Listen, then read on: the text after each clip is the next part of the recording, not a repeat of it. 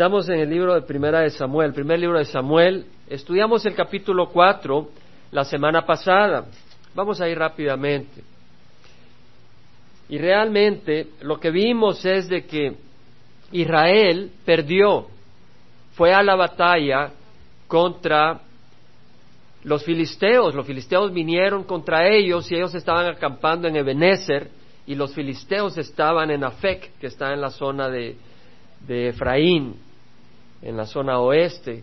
Y salieron los israelitas a pelear contra los filisteos y en la primera batalla, en el primer encuentro, los filisteos mataron a cuatro mil israelitas. Y los israelitas dijeron, ¿por qué Jehová nos ha derrotado delante de los filisteos? Ellos reconocieron que Dios los había derrotado. Era Dios quien en su soberanía los estaba disciplinando, pero ellos, en vez de venir al Dios y decir, Dios mío, ¿por qué nos, ¿por qué nos has derrotado? ¿Por qué nos has afligido?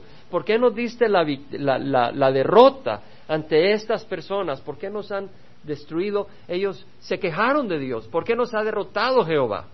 No vinieron a Dios, sino que se quejaron de lo que les había ocurrido y dijeron, ok, vamos a ganar, esto es lo que vamos a hacer, vamos a llevar el arca del pacto.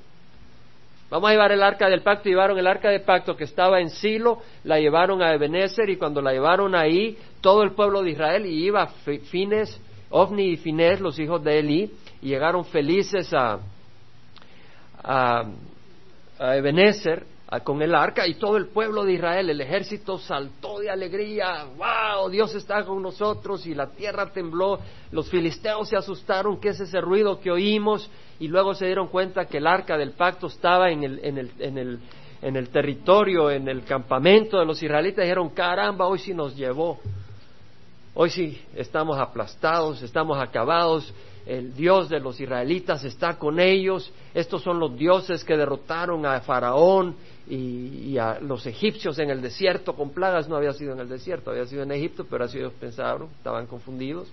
Y estaban afligidos, pero dijeron, ¿sabe qué? Vamos a hacer la lucha, vamos a fortalecernos y vamos a pelear para no ser esclavos de los israelitas como ellos han sido esclavos de nosotros. Y fueron y pelearon y llevaban el arca los israelitas y los filisteos destruyeron a treinta mil israelitas, mataron a treinta mil. Fue peor la derrota, porque muchas personas queremos manipular a Dios Dios no va con nosotros, entonces lo llevamos en una imagen, en algo, para que Él vaya con nosotros. Y entonces eh, fue esa derrota y uno de los de la tribu de Benjamín que estaba peleando fue al a, Silo, donde estaba el arca, donde estaba Elí, donde estaba el pueblo, no los soldados, los soldados habían matado treinta mil. Y al llegar a Silo, eh, contó lo que había pasado y hubo un gran lamento. Y Elí, el sumo sacerdote, dice, ¿qué es eso que oigo? Y este hombre llega y le dice, pues hubo una gran matanza, mataron a Finés, a Ofni, a tus hijos, y se llevaron el arca. Y cuando él oyó que los filisteos se habían llevado el arca de Dios, él cayó de espalda, él tenía 98 años, se quebró la nuca y murió. En eso le avisaron a la nuera, a la esposa de Finés, que se había muerto su suegro, que se había muerto su esposo, se había muerto su cuñado y se habían llevado el arca. Y cuando ella oyó eso, ella estaba encinta, ella dio a luz en forma dramática, ella estaba por dar a luz, pero esto fue motivado por la crisis. Y cuando da a luz ella va muriendo, va muriendo y al morir, antes de morir, le llama a su hijo Icabod, que quiere decir no gloria, porque la gloria de Israel se había ido de Israel. Y esta era una parte que tal vez iba a dejar yo por aparte iba a entrar en el capítulo 5, pero no ahora sin antes decir esto. Moisés dijo, Señor, si tú no vas con nosotros, no queremos salir. Si tu presencia no va con nosotros, no queremos ir a la tierra prometida. él, él, no dijo si tu ley no va con nosotros, si tus estatutos, si tus ceremonias, si tus sacerdotes. Moisés dijo, si tú no vas con nosotros, yo no quiero ir, Señor y después tuvo la oportunidad de ver la gloria del Señor. Le dijo, le dijo Moisés al Señor, muéstrame tu gloria. Yo quiero ver tu gloria.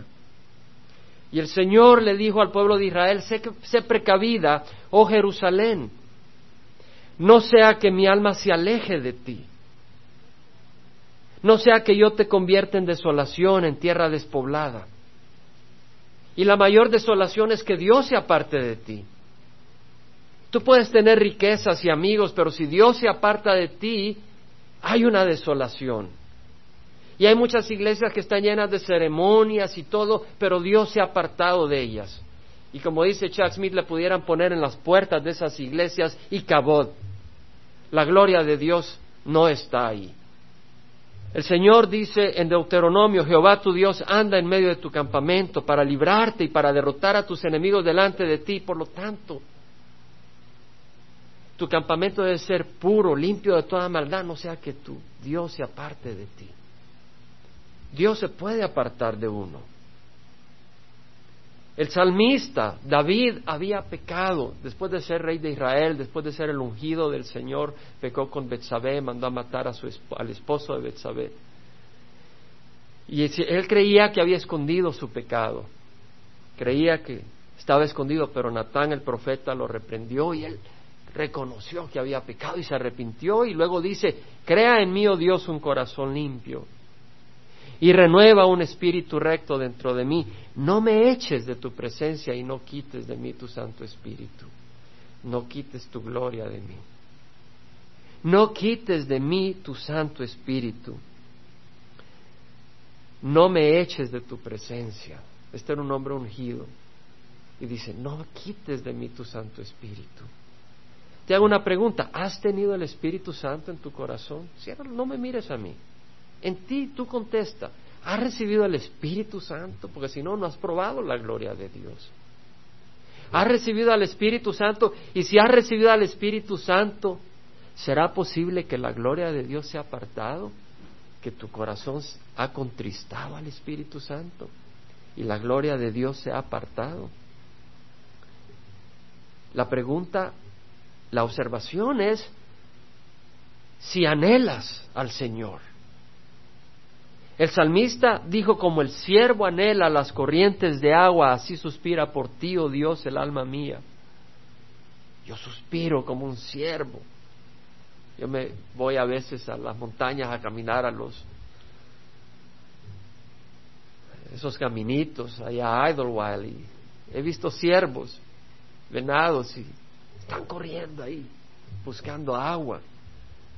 Como el siervo anhela las corrientes, así anhela suspira por ti, oh Dios, el alma mía. Mi alma tiene sed del Dios viviente. ¿Cuándo vendré y me presentaré delante de Dios? Cuando tú vienes a la iglesia a escuchar la palabra, vienes a, fuerza, vienes porque tienes que venir o tienes esa sed por oír la palabra del Señor. Para hablar con los hermanos y, y oír del Señor. David dijo, yo dije a Jehová, tú eres mi Señor, ningún bien tengo fuera de ti. David estaba en la gloria de Dios, o sea, la gloria del Señor estaba con él. Él decía, no, si la gloria del Señor está conmigo, yo no tengo ningún otro bien fuera del Señor.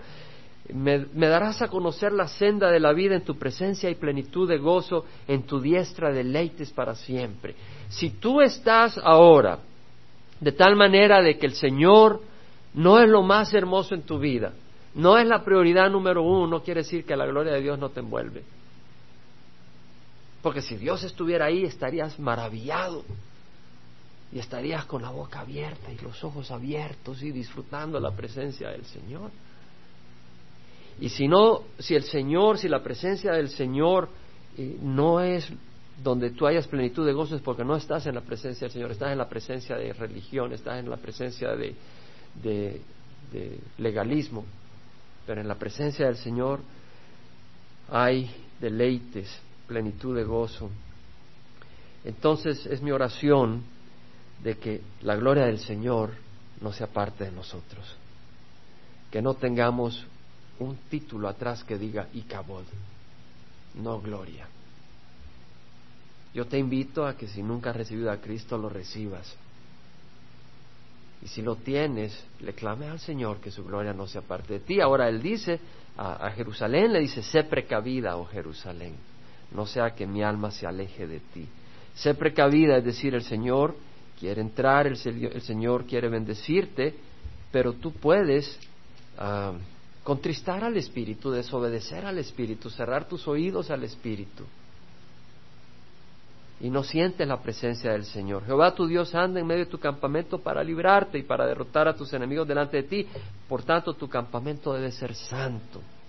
Una vez tú vienes al Señor, no quiere decir que vas a depender de tu justicia, pero quiere decir de que vas a en tu mente decir mi mente depende es del Señor.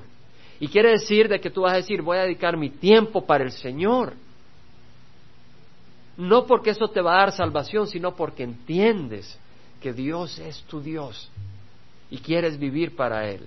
No quiere decir que no vas a trabajar, vas a trabajar, pero cuando estés trabajando tú entiendes porque el Señor quiere que trabaje, para que provea para mi familia. O sea que todo está motivado por el Señor.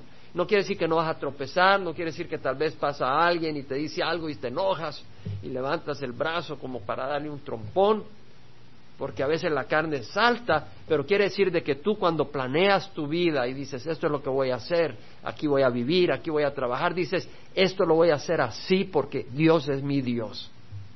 Él es el número uno en mi corazón. Capítulo 5. Los filisteos tomaron el arca de Dios y la llevaron de Ebenezer a Asdod. Asdod era una de las ciudades de los filisteos, de las principales ciudades de los filisteos. Y tomaron los filisteos el arca de Dios y la introdujeron en el templo de Dagón. Dagón era el dios de los filisteos, tenía la cola de un pez y el, torso y la cabeza de un ser humano, era como una sirena, pero era un sireno. Ese era el dios de ellos. Y dice de que lo pusieron junto a Dagón. Pusieron al arca de Dios, que representaba donde Dios hablaba con los sacerdotes, el pueblo de Israel lo pusieron junto al dios Dagón en el templo. Y a la mañana siguiente, cuando los días dos se levantaron temprano, he aquí que Dagón había caído rostro en tierra delante del arca de Jehová. Y tomaron a Dagón y lo pusieron otra vez en su lugar. No había habido un terremoto, no había habido un temblor, pero en la mañana siguiente que llegaron a adorar a su dios Dagón, el dios Dagón había caído de frente, no a cualquier lugar, sino que había caído de frente de aquel ante cuya toda rodilla se doblará, como cantamos en la primera alabanza. Había caído de frente el dios de los filisteos. Y la verdad es de que Dios no se mantiene a la par de otros dioses. Él está arriba y los otros dioses se vienen para abajo. Y no solo los otros dioses, toda, toda rodilla se doblará y toda lengua confesará que Jesucristo es Señor para la gloria del Padre. En Isaías 42, 8, 9 dice, yo soy Jehová, ese es mi nombre. Yo soy Jehová, ese es mi nombre. Mi gloria a otro no daré. Isaías 42, 8, 9, para que lo marques. Mi gloria a otro no daré, ni mi alabanza a imágenes talladas. Es decir, el Señor dice claramente que una imagen no debe recibir la alabanza que le corresponde a Él. Lo dice claramente, más claro no canta un gallo a menos que tenga los oídos cerrados. Y digas, no, no, yo sí puedo darle alabanza porque de esa manera estoy alabando a Dios. Un momento, que no lees acá. ¿Por qué? Porque una imagen no puede tener la presencia de Dios. Dios no habita en una imagen de yeso, de madera, de lo que sea. Por eso Él dice, mi alabanza no se la daré a ninguna imagen. He aquí las cosas anteriores se han cumplido. Es decir, lo que dice el Señor es, hey, yo soy un Dios que profetizo lo que va a ocurrir porque yo existo fuera del ámbito del tiempo y sé lo que va a ocurrir, lo que ha ocurrido y lo que va a ocurrir lo sé de antemano conozco todo, no nada me agarra de sorpresa. Entonces él dice, las cosas anteriores se han cumplido, es decir, él ha dicho lo que va a suceder. La palabra del Señor dijo que Jesús iba a nacer en, Belén. Cuando llegaron los reyes magos y ahí estaba Herodes, y preguntó Herodes porque estaba afligido, eh, dijo, en Belén es donde está escrito, ahí nació Jesús. Jesús entró en Jerusalén de acuerdo a la profecía de Daniel. El profeta dijo de que el sol se iba a poner en mediodía en la muerte del Hijo de Dios y así ocurrió. Profecía tras profecía se han cumplido y luego dice, y yo anuncio cosas nuevas antes que sucedan os las anuncio. Quiere decir que el Dios viviente es su palabra la que identifica al Dios viviente, no una imagen. Su palabra que se ha cumplido y se cumplirá. La palabra de Dios se ha cumplido y se cumplirá. Ahora vemos que cae rostro en tierra delante del arca de Jehová. Al levantarse temprano al día siguiente, aquí que Dagón había caído rostro en tierra delante del arca de Jehová. Esta es la segunda vez porque lo habían parado. Lo pararon, el pobre Dios no se podía parar. Había que pararlo. Y cayó de nuevo delante del arca de Jehová la segunda vez. Imagínate si es casualidad. Pero esta vez la cabeza de Dagón y las dos palmas de sus manos estaban cortadas sobre el umbral, es decir, sobre la, sobre la entrada. Solo el tronco le quedaba al Dagón, o sea, solo le quedaba el cuerpo de sirena. La cabeza, las manos por el suelo. Por tanto, hasta hoy ni los sacerdotes de Dagón ni ninguno de los que entran en el templo de Dagón pisa el umbral de Dagón en Asdod. Entonces, no es casualidad y que nuestra hermana haya empezado con esa alabanza que nos menciona de que un día toda rodilla se doblará y toda lengua confesará que Jesús es Señor. En Filipenses, capítulo 2, me puedes acompañar en el Nuevo Testamento. El Señor, entonces, ¿qué quiere decir esto? Quiere decir de que tú te vas a arrodillar ante Jesús y no tanto de físicamente como en el corazón. Te vas a arrodillar ante Jesús ahora o lo vas a hacer un día más tarde. Pero toda rodilla se doblará ante Jesús. Toda rodilla se doblará y toda lengua confesará que Jesús es Señor. No una señora, no otro Señor, pero Jesús es Señor. Dice en Efesios perdón, Filipenses 2, capítulo 2, versículo 3. ¿Qué quiere decir arrodillarse a Jesús ahora? Mira lo que dice, nada hagáis por egoísmo o por vanagloria, es decir, lo que hagamos, que lo hagamos pensando en otros, sino que con actitud humilde, unidos en espíritu, dice el capítulo 2, versículo 2, y en versículo 3, cada uno con actitud humilde, cada uno de vosotros considere al otro como más importante que a sí mismo, no buscando cada uno sus propios intereses, sino más bien los intereses de los demás. O sea que lo que hagamos, dice el Señor, eso es arrodillarse ante el Señor. Es decir, poner tus intereses aparte, ponerlos en el suelo y buscar los intereses del Señor, buscar las cosas del Señor. Haya pues en vosotros esta actitud que hubo también en Cristo Jesús, el cual aunque existía en forma de Dios, Jesús existía en forma de Dios. ¿Quién puede existir en forma de Dios? Solo Dios. Jesús es el verbo que tomó carnes, tomó un cuerpo. Aunque existía no consideró el ser igual a Dios. ¿Quién puede ser igual a Dios? Solo Dios. No consideró el ser igual a Dios algo en que aferrarse, sino que se despojó a sí mismo tomando forma de siervo, es decir, tomó forma de dulus, de un esclavo, de un sirviente, tomando forma de siervo, se hizo semejante a los hombres y hallando en forma de hombre, se humilló a sí mismo, haciéndose obediente hasta la muerte y muerte de cruz. Es decir, Jesús se humilló. Es decir, no quiere decir que se empezó a insultar a sí mismo, simplemente quiere decir que aceptó la voluntad del Padre. Algunos piensan que humillarse es flagelarse, despreciarse, mirarse en la cara y hacerse muecas. No es eso humillarse. Humillarse es aceptar la voluntad del Señor. Es decir, que Él reine, que Él sea rey y obedecer la voz del Señor. Entonces dice, se humilló haciéndose obediente hasta la muerte y muerte de cruz, por lo cual también Dios lo exaltó hasta lo sumo y le confirió el nombre que es sobre todo nombre. No hay otro nombre más grande, es el nombre de Jesús. Ahora quiero mencionarte del nombre de Jehová. Porque en Isaías 42, 8, 9 dice, yo soy Jehová, ese es mi nombre. Ahora, tu, tu Biblia dice Señor, pero la palabra Señor está todas las letras en mayúsculas, que quiere decir es Jehová. Porque Señor es un título, no un nombre. Así como rey, como presidente. Presidente es un título. Ahora es Bush, fue Clinton, distintos presidentes. El presidente es un título, Señor es un título, Jehová es un nombre. Yo soy Jehová, este es mi nombre. Quisiera mencionarte un poco de lo que significa el nombre de Jehová. El nombre de Jehová, el nombre de Jehová quiere decir autoexistente, el que existe por sí mismo. Ser, sin dejar de ser. Ser porque siempre ha sido, siempre presente, el que es. Eso es lo que significa, el que se convierte. Es decir, si tú necesitas sanidad, Él es el que se convierte en el proveedor de tu sanidad. Si tú necesitas pan, Él es el que convierte en el proveedor del pan.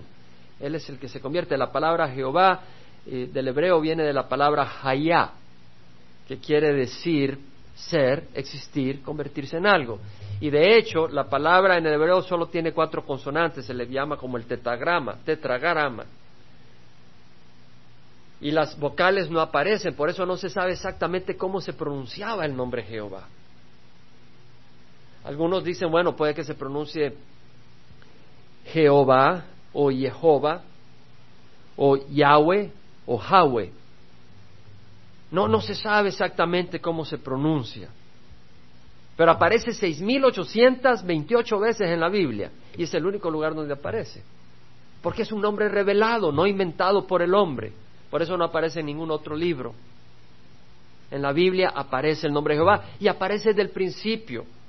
Desde el libro de Génesis, cuando eh, eh, Adán eh, tuvo a Set y Set tuvo su hijo, dice en ese tiempo los hijos de los hombres empezaron a invocar el nombre de Jehová. El nombre de Jehová. El nombre de Jehová era conocido desde el tiempo de Adán, pero no se entendía completamente su significado, qué significa.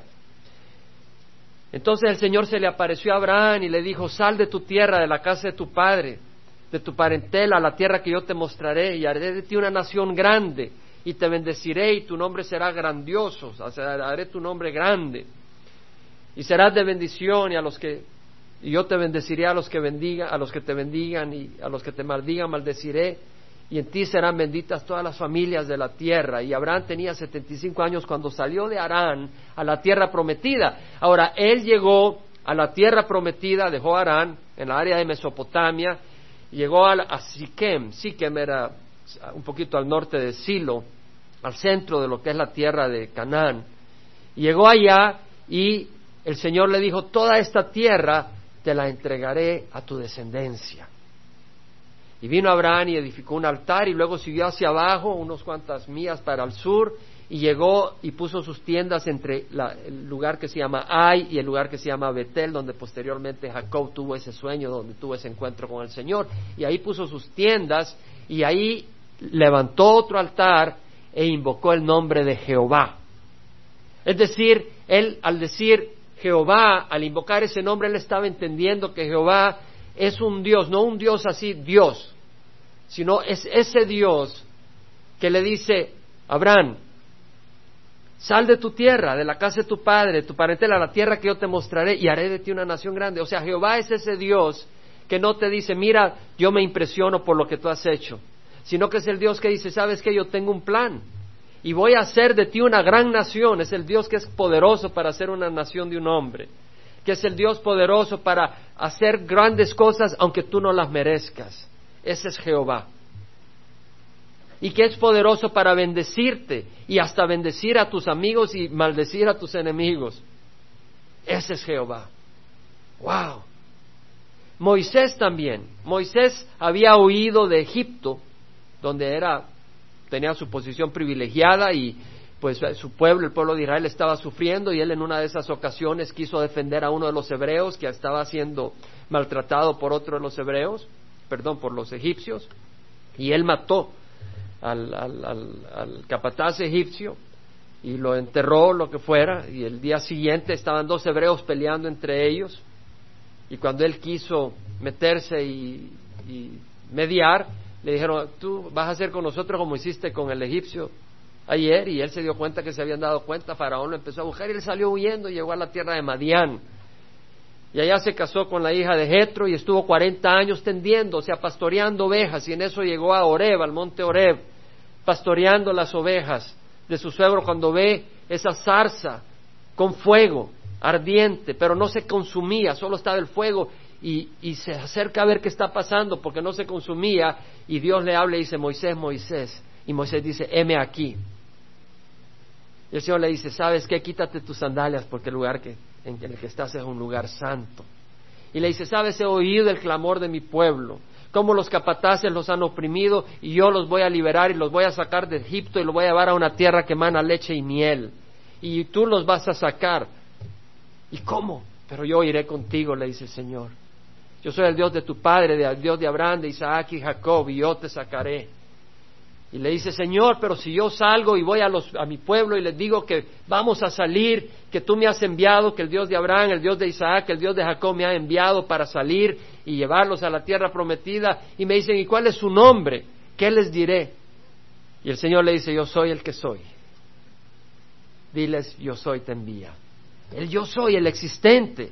Y luego le dice el Señor, yo soy Jehová, ese es mi nombre. Por ese nombre seré conocido por todas las generaciones. Entonces, el yo soy, el mismo Señor clarifica a Moisés lo que quería decir Jehová, es el siempre existente. Y luego después Moisés dice, Señor, muéstrame tu gloria. Y el Señor le dice, haré pasar mi presencia delante de ti, proclamaré mi nombre, Jehová, Jehová. Dios compasivo y clemente, lento para la ira, abundante misericordia y verdad. Eso es lo que es Jehová. Eso es lo que significa el nombre de Jehová, que guardo misericordia para millares. Pero no tendré por inocente al culpable, sino que castigo a la iniquidad de los padres sobre los hijos y sobre los hijos de los hijos hasta la tercera y cuarta generación. Es decir, Dios es un Dios santo. Y Él es un Dios de misericordia, pero si tú rechazas a Dios, Él va a hacer justicia. Y te va a tratar con la justicia. Y he probado misericordia, he probado justicia. Hace, hace unos par de años que teníamos el evento de, de Thanksgiving, estaba parando en un stop sign y me puso las luces el policía. Ay, dije yo. Me dice, ¿te sería bueno parar en los stops? Y yo dije, ay, ya me agarró y ya me habían dicho, mis hijos, mi, esposa, para, para bien, te van a parar. No, si yo paro, paro. Pues yo pensaba que paraba, porque me dio parado y volteaba a ver y seguía. Pero me dejó ir. Y yo me sentí tan bendecido, tan gozoso, y hasta me inspiró el Señor para el mensaje que dimos ese día de Thanksgiving, muchos recibieron al Señor. La gracia del Señor. Pero hace tres semanas probé la justicia de la policía.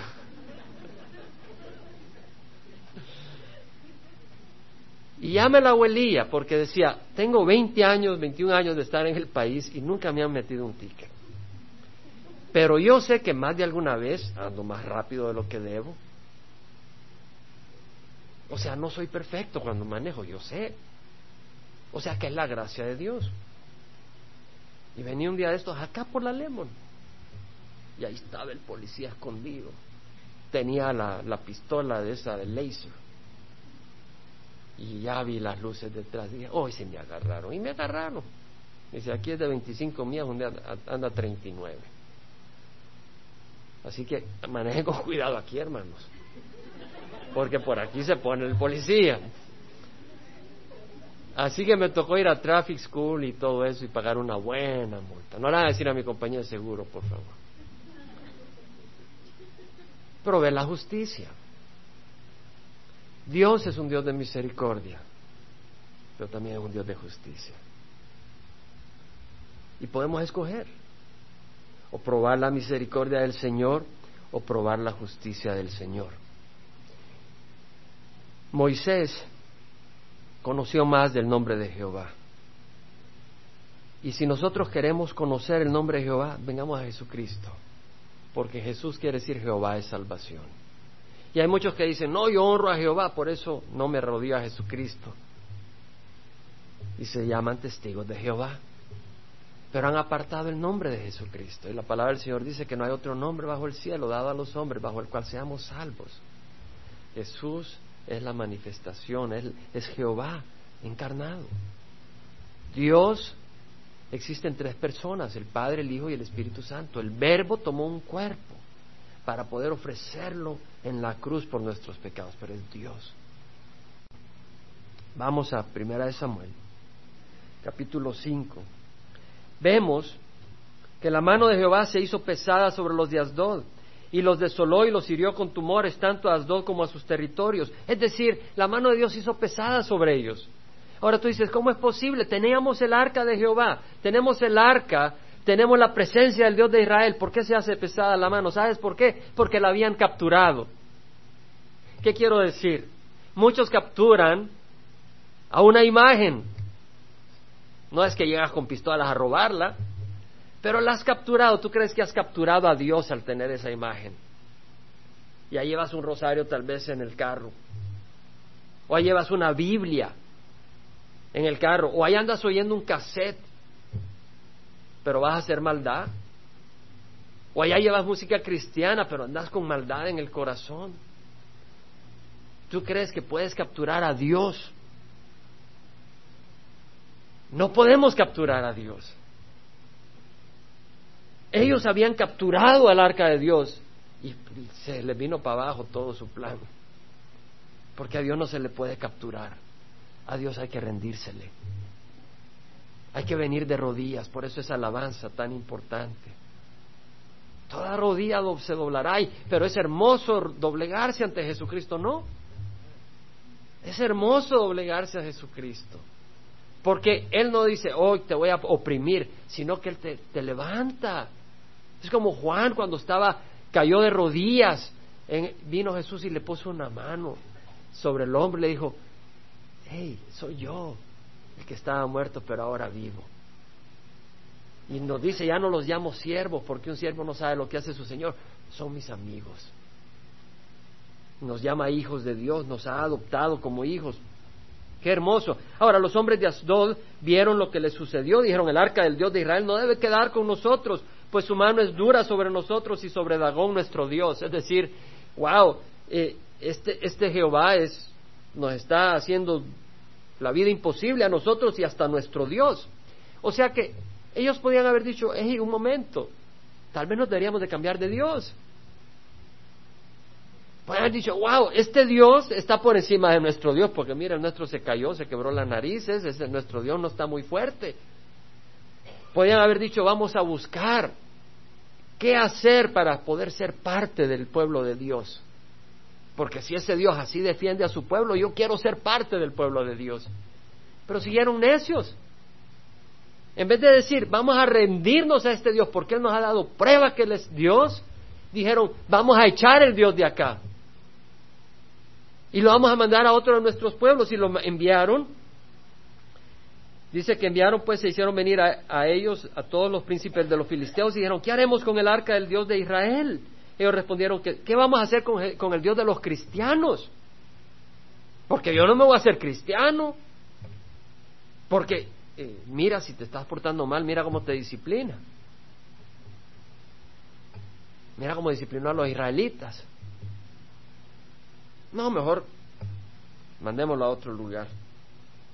Que se traslade el arca del Dios de Israel a Gat, a 20 kilómetros al sur de Asdod y trasladaron el arca del Dios de Israel y sucedió que cuando lo habían trasladado la mano del Señor estuvo contra la ciudad causando gran confusión e hirió a los hombres de la ciudad desde el menor hasta el mayor saliéndole tumores. Hasta los pequeñitos sufrieron.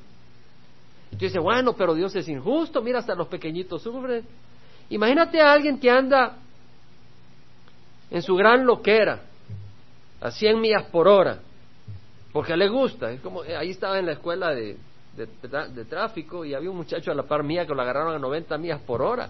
Digo, la próxima vez que andes por ahí, avísame para no estar cerca. A 90 millas por hora, imagínate.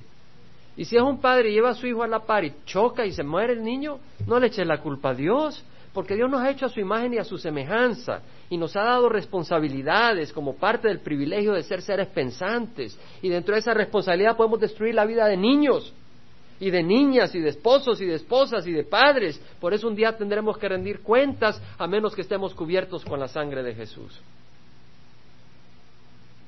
Entonces enviaron el arca de Dios a Ecrón, o sea que después de que hubo matazón en Gad, lo mandaron a Ecrón, a 28 kilómetros al norte de Gad. Primero fueron al sur y ahora lo mandaron a un pueblo al norte. Y sucedió que cuando el arca de Dios llegó a Ecrón, los ecronitas clamaron diciendo, han traído el arca de Dios de Israel hasta nosotros para matarnos a nosotros y a nuestro pueblo. Enviaron pues y reunieron a todos los príncipes de los filisteos y dijeron, sacad de aquí el arca del Dios de Israel. ¿Sabes que no puede servir a dos señores? Tenían dos dioses en el templo. Se deshicieron de uno, del que no podían manejar, del que no, ponían, del que no podían manipular. A Dios no lo puedes manipular. Y si tú quieres manipular a Dios, te vas a deshacer de Dios. Te vas a deshacer del Cristo. Te sí, podrás tener tus imágenes y todo, pero te vas a deshacer de Cristo en tu corazón. Y aunque no tengas imágenes, aunque vengas a una iglesia evangélica, pues no estoy tirándole a una iglesia a la otra, estoy hablando lo que tengo que hablar. Reunieron a los príncipes y dijo, sacad de aquí el arca del Dios de Israel y que vuelva a su sitio para que no nos mate a nosotros y a nuestro pueblo, porque había un pánico mortal por toda la ciudad, la mano de Dios hizo muy pesada ahí, y los hombres que no murieron fueron heridos con tumores, y el clamor de la ciudad subió hasta el cielo.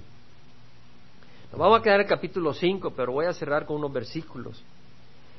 La mano de Dios fue pesada sobre los hombres de ahí y clamaron, clamaron de desesperación. Y yo te quiero hacer pensar algo que se predica poco en las iglesias y no lo predicamos a cada rato, pero es necesario predicarlo de vez en cuando. Y está en Marcos 9. El Evangelio de San Marcos capítulo 9, versículo 43, el Señor habla de un clamor. Pero es un clamor donde ya es too late es demasiado tarde. Yo, se yo hablaba con Dani hace unos días, le digo, Dani, ¿tú sabes qué? Yo pienso que a veces como que se nos olvida que hay un infierno. Y como que se nos olvida que hay gente que va hacia el infierno. Y, estamos tan embotados en nuestra mente con nuestros planes, esto y el otro, y se nos olvida lo que está pasando. Estamos adormitados, estamos dormidos, y sobre todo en Estados Unidos porque hay tanta prosperidad, hay tanta potencial para riquezas, eh, hay tanto conocimiento, hay tanto de tanto, tanto de tanto, que podemos vivir para ese tanto. Y se nos olvida. En Marcos 9:43 dice Jesús, si tu mano te es ocasión de, de pecar, córtala y si te es mejor entrar en la vida manco, que ahora cuando Jesús te resucite te va a dar un nuevo brazo si no tienes brazo, créemelo. Pero Él está queriendo hacer un punto, hacer, hacerte entender algo y dice, si te, te, es mejor entrar en la vida manco que teniendo las dos manos ir al infierno, al fuego inextinguible. Los testigos de Jehová y otros grupos dicen que no existe el infierno. Que el infierno es este mundo. Bueno, este mundo puede ser un infierno sin Cristo. Pero el Señor dice que es un fuego inextinguible. Entonces uno dice, no, el fuego es inextinguible, pero cuando caes te consume y ya se acabó. Estás loco. Mira lo que dice el Señor, donde el gusano de ellos no muere y el fuego no se apaga. O sea, lo que está queriendo decir es que si el gusano es eterno, el hombre es eterno. Y su castigo, su, su atormentador está ahí día y noche atormentando. Y tú dices, wow, pero ¿por qué Dios es así? Porque Dios está en el negocio de hacer imágenes, no físicas, sino personas a la imagen de Cristo. Está, está en el negocio de moldearnos a la imagen de Cristo. Él no está jugando. Él ha creado un universo con un propósito de crear una familia de hijos y de hijas una familia excelsa en el Señor, una, un, un, un, grupo real de, de hijos del rey. Y Él no está jugando. Y es una maldad tremenda aquel que resiste el plan y el amor de Dios. Y aquel que resiste el plan y el amor de Dios termina a donde debe de terminar, de acuerdo a la justicia divina, para no contaminar el reino de Dios ni su, ni su obra. Así dice el Señor, el gusano de ellos no muere y el fuego no se apaga. Y si tú estás acá y no tienes seguridad de tu salvación, yo te digo, no te vayas al infierno. Porque el enemigo lo que va a buscar es que tú estés medio adormitado y sigues la vida como que sin nada, pero un día tendrás que rendir cuentas a Dios por cada palabra que has dicho fuera de su lugar. Por y tú dices, bueno, yo no hago nada malo. Dice el Señor, el que mira con deseos a una mujer que no es su esposa cometió adulterio. Dice, bueno, yo me voy a confesar ahorita por ese adulterio. No basta. porque no es el adulterio, es tu condición de adúltero lo que está en tu corazón. No es que te enojaste, es tu condición de asesino que está en tu corazón que produce esos enojos. Entonces tú tienes que venir al Señor y decirle, perdóname, cámbiame, sé rey de mi corazón. Y cuando tú haces eso, Jesús entra y reina en tu corazón. Pero si tú lo rechazas, te vas a quedar en el infierno. Si tu pie te es ocasión de pecar, córtatelo, te es mejor entrar cojo a la vida que teniendo los dos pies echado al infierno, donde el gusano de ellos no muere y el fuego no se apaga. Si tu ojo te es ocasión de pecar, sácatelo. Es decir, ahora, si tú, si tú tienes problema con la pornografía o con algo, no te saquen los ojos, porque el problema no está en los ojos, sino en el corazón. Pero lo que el Señor te está tratando de dar a entender es que este cuerpo, alguien dice la salud es lo más importante. ¿Quién ha oído decir eso? ¿Quién de ustedes ha dicho eso? No lo digan, hermanos. La salud no es lo más importante. Jesús aquí dice, no es la salud. Es nuestra salvación. Todos nos vamos a quedar sin salud. nadie se muere saludable. Todos se mueren. Y vas a perder la salud. Entonces lo más importante es nuestra relación con Cristo. Y tú no digas, bueno, yo me voy a morir tal vez cuando tenga los 80 años. Tú te puedes morir a los 5 años, a los 7, a los 10, a los 15. No, pero yo no. Yo soy invencible. No hay mayor arrogancia que esa. No tientes a Dios. No tientes a Dios con esa arrogancia. Padre Santo, yo te doy gracias que tú dices en esa alabanza, Señor, porque tú le pusiste el corazón de estos hermanos esta alabanza, que un día toda rodilla se doblará y, y nosotros doblamos rodillas ahorita ante Jesús y Señor, te rogamos que nos des un corazón humilde, que nos des un corazón sencillo, que nos des un corazón de amor. Padre, si hay alguien acá que no te conoce, que hoy te reciba, Padre. De hecho, si tú, ahora vamos a celebrar la Santa Cena, si tú nunca has recibido a Jesucristo, yo te invito a que lo recibas. Pídele a Dios perdón por tus pecados y pon tu fe en Jesucristo, en nadie más, lo siento. Si lo has puesto en Jesús y en alguien más, yo te voy a decir la verdad. Y si te molesta, I am sorry. Solo la puedes poner en Jesús. No hay otro nombre dado bajo el cielo a los hombres bajo el cual seamos salvos. Yo te invito a que hoy pongas tu fe en Jesucristo y lo recibas como Señor de tu Salvador. Vamos a tener la Santa Cena. Y la Santa Cena representa los elementos del cuerpo y la sangre de Jesús. Y, si tú recibes al Señor, puedes tomar la Santa Cena. La Santa Cena está abierta no para evangélicos, católicos, protestantes, es para, para todo aquel que es hijo de Dios. Pero si no eres hijo de Dios, no la tomes. Tú no me digas que todo el mundo es hijo de Dios, porque la Biblia no dice eso. La Biblia dice que todos somos criaturas de Dios, pero solo los que recibieron a Jesús en su corazón recibieron potestad para ser hechos hijos de Dios. Entonces, si tú quieres ser hijo, hija de Dios, hoy ahí donde estás, dile, Señor, perdona mis pecados. Entra Jesús a reinar en mi corazón. Y Él va a entrar, pero con el propósito de que Él sea Señor y Redentor de tu vida. Él tiene, tienes que invitarlo para que reine en tu corazón. Ahora Él es el buen pastor. No es el ladrón que viene a robar, matar y destruir, Él es el buen pastor. Y si tú lo recibes como el buen pastor, Él entra y pastoreará tu corazón y te llevará a buenos prados de paz y de amor y de gozo. Te invito pues a que recibas al Señor ahí donde estás. Ora conmigo. Padre Santo, perdona mis pecados. Hoy recibo a Jesucristo como Señor y Salvador de mi vida. Señor, dame tu Santo Espíritu para tener poder para rechazar el mal y para poder tener poder para hacer el bien. Abre mi mente para entender tu palabra. Dame sed de tu palabra, amor para mis hermanos y ayúdame a seguirte en espíritu y verdad. Te lo ruego en nombre de Jesucristo. Amén. Si has orado de corazón, tienes vida eterna.